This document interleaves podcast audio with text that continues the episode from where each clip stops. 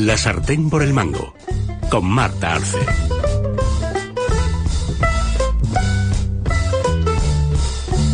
Doña Marta, ¿qué nos trae usted hoy? Pues hoy me ha dado por rastrear los orígenes de nuestra gastronomía, la mediterránea, y exactamente me he ido a qué se comía en la Grecia antigua, de qué llenaban la panza Platón, Aristóteles, Pitágoras. Pero lo sabemos. Sí, ojo, es que me he encontrado que en la antigua Grecia el tema gastronómico era muy importante. Aparte de la multitud de vasijas que se han encontrado decoradas pues con escenas de, de la cocina, los banquetes y demás, en la comedia griega, al tratar temas menores, pues es el género que mejor refleja cuáles eran las costumbres en todo lo referente a la gastronomía. De hecho, hay obras que reflejan cómo se negociaba en el mercado, las quejas porque un determinado producto no era fresco o era caro, cómo eran las cocinas, cuáles eran los utensilios que se utilizaban, algunas recetas y, por supuesto, pues cómo eran los banquetes. También había libros de recetas, que es algo que me ha sorprendido mucho, porque muchos cocineros legendarios de la antigua Grecia publicaban sus recetarios, como por ejemplo Miteco, que es el más antiguo que se conoce, y publicó sus recetas a finales del siglo V antes de Cristo. Caramba, o sea, hace 2500 años ya había recetarios de cocina. Efectivamente, desgraciadamente esos recetarios se han perdido y lo único que nos ha quedado pues es una gran obra. Masterchef homérico. Casi. Es el, el, banquete de los eruditos del escritor Ateneo de Naucratis. Eh, se escribió en Roma a principios del siglo III después de Cristo. Pues ahí eh, Ateneo recoge muchísimas recetas perdidas y eh, cómo se desarrolla un banquete.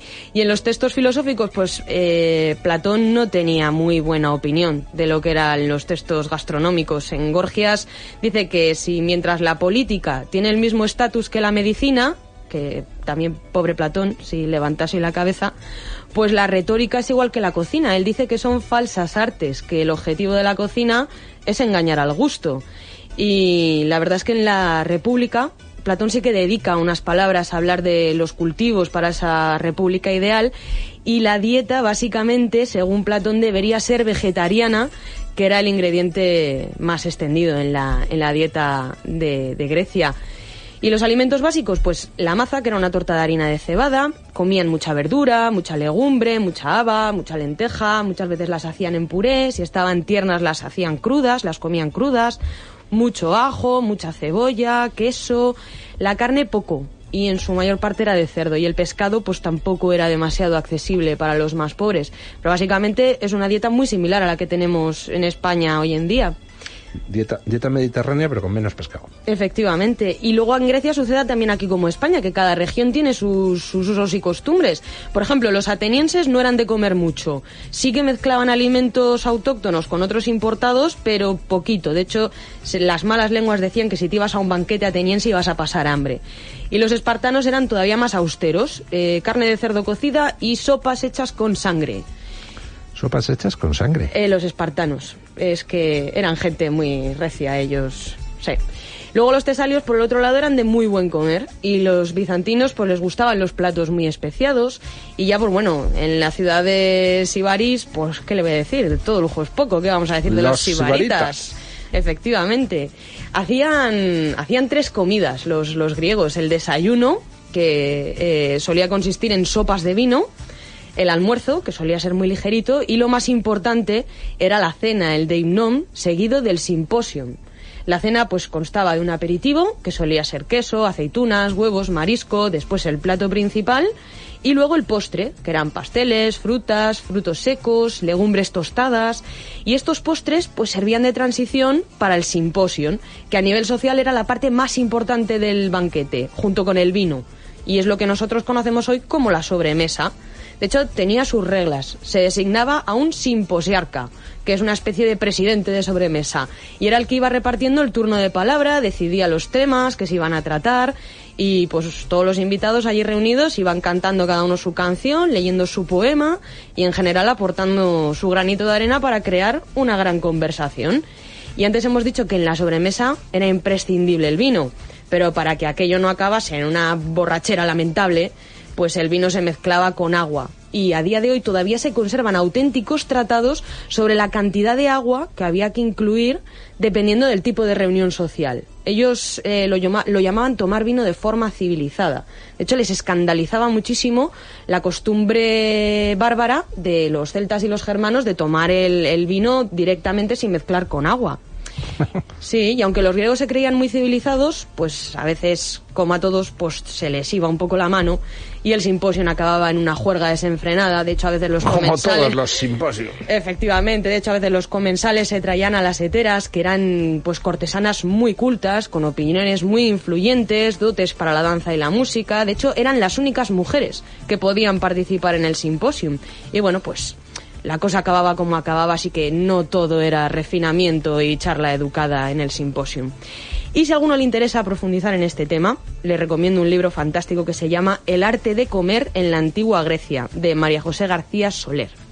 Y yo en este caso, para mi receta, pues me he cogido un ingrediente esencial en la dieta griega, que son las lentejas, pacos, se llama en griego.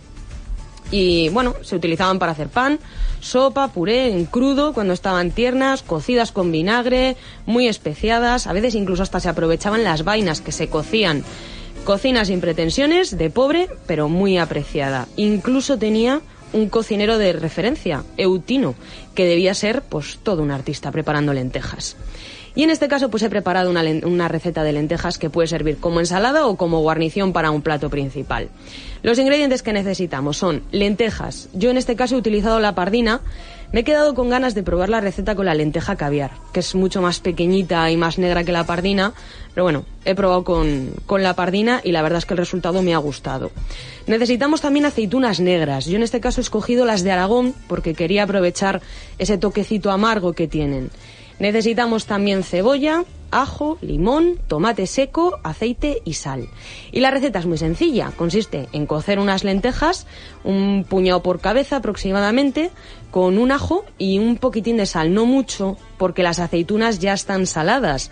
Y he leído eh, que la sal es preferible incorporarla al final, porque así la piel de la legumbre no se endurece. Ah, eso no lo sabía yo. Sí. Y bueno, cuando las lentejas estén en su punto, ojo que no queden muy blandas, la, la idea es esa, que queden justo en su punto, las sacamos, las pasamos por agua fría y las dejamos escurrir. Picamos las aceitunas. Yo para cuatro personas pues he utilizado unos 100-150 gramos. También picamos la cebolla y dos o tres tomates secos.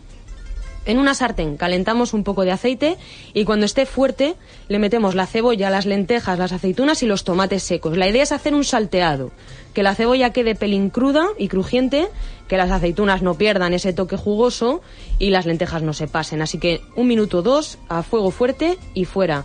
A todo eso le echamos por encima un poquitín de zumo de limón y listo. Yo en, en mi caso lo he usado de guarnición, lo acompañé de unas sardinas al horno con romero y ojo, porque la verdad es que nunca había mezclado lentejas con pescado, pero el resultado me ha parecido curioso y sorprendente. Lentejas con sardinas al horno con romero. Efectivamente, efectivamente. Sorprendente. A ver, Sí. entiendo que a lo mejor hay gente a la que no le puede gustar la mezcla, pero no sé, eh, ya le digo que yo nunca había probado Es lentejas una con caja de sorpresas culinarias. Oye, nada, vamos avanzando y descubriendo.